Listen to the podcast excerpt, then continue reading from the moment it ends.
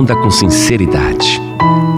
O que é que você faz quando paga a passagem do ônibus e o cobrador lhe devolve um troco a mais? E quando isso acontece na padaria, ou no açougue, ou mesmo no caixa do banco, quando você está ali e recebe uma quantia que não é sua. Neste momento, o que é que você faz? Pois escute esta história. Uma senhora estava na fila do supermercado quando, de repente, debaixo do seu calcanhar, ela sentiu uma pequena elevação. E ela olhou e ali tinha uma nota de 10 reais. Disfarçadamente, ela se abaixou, pegou aquele dinheiro e ficou pensando: será que é do caixa? E se eu der para ele e ele pegar o dinheiro, guardar no seu próprio bolso? Não, não, não vou dar para o caixa, não, porque eu achei caído no chão. E se eu gastar esse dinheiro? Não, não, mas eu vou gastar um dinheiro que eu acabei de achar e depois eu tenho dinheiro aqui na minha bolsa. Não, não vou gastar. Eu vou guardar esse dinheiro nesse cantinho aqui da minha carteira. E ela ficou com o dinheiro guardado ali. Na semana seguinte, aquela senhora retornou ao mesmo supermercado, pegou algumas mercadorias nas prateleiras, colocou no carrinho e foi para a fila do caixa. Na frente dela tinha uma senhora muito pobre, muito humilde, calçando sandálias havaianas e a pobrezinha carregava poucas coisas nas suas mãos.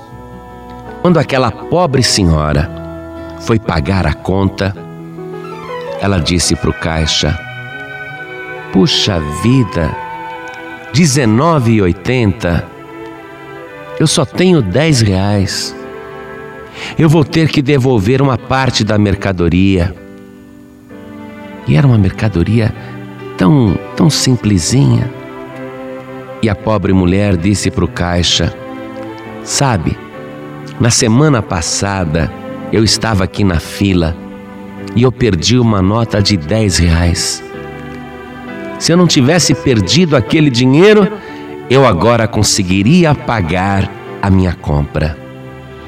A mulher, que havia achado a nota de 10 reais, estremeceu de alegria. Agora ela compreendeu por que, que aquele dinheiro tinha sido guardado durante uma semana e por que, que ela estava exatamente ali naquele momento ouvindo aquela história. Então ela bateu assim no ombro da pobre mulher e disse: eu ouvi direito? A senhora falou que perdeu 10 reais nesta fila, nesse caixa aqui a semana passada? É, minha filha, eu perdi, agora está me fazendo falta. Não, não está fazendo falta. Deus guardou esse dinheiro para a senhora. Como assim Deus guardou? Minha senhora, na semana passada eu estava aqui nesse caixa e eu achei os teus 10 reais. E a mulher falou: É verdade? A senhora não está brincando comigo? Não, é verdade mesmo. Tá aqui, olha, tá aqui.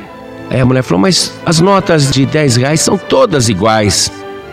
Porém a mulher respondeu, mas essa aqui eu tenho certeza que é tua, porque foi exatamente aqui que eu achei. Toma o teu dinheiro de volta. E ela falou, graças a Deus. E quando ela disse graças a Deus, a mulher que tinha achado o dinheiro perguntou: Você é cristã? E ela disse: Graças a Deus. E ela respondeu: Eu também sou, graças a Deus. E ambas ficaram ali no caixa, dando graças a Deus. Preste atenção, você que acha alguma quantia ou recebe algum dinheiro a mais.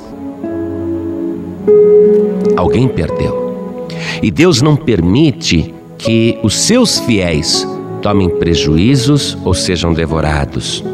Aqueles que são fiéis a Deus, o Senhor administra os seus bens e não permite nenhuma forma de prejuízo. E quando você estiver nesta situação, ou perdendo dinheiro, ou achando dinheiro, de alguma maneira Deus está te abençoando. Ou Ele está fazendo a riqueza do ímpio passar para a tua mão, ou Ele está guardando, confiando um depósito para que você restitua ao verdadeiro dono. E quando você age desta maneira, consciente de que Deus está no controle, inclusive das tuas finanças, não apenas você, mas outras pessoas dão graças a Deus. E veja o que diz o Evangelho na segunda carta de Paulo aos Coríntios, capítulo 9, verso 8. E Deus é poderoso para tornar abundante em vós toda graça, a fim de que, tendo sempre, em tudo, toda a suficiência, superabundez em toda boa obra, conforme está escrito: espalhou, deu aos pobres, a sua justiça permanece para sempre. Ora, aquele que dá semente ao que semeia, e pão para comer, também multiplicará a vossa sementeira e aumentará os frutos da vossa justiça, para que em tudo enriqueçais, para toda a beneficência, a qual faz que, por nós, se deem graças a Deus.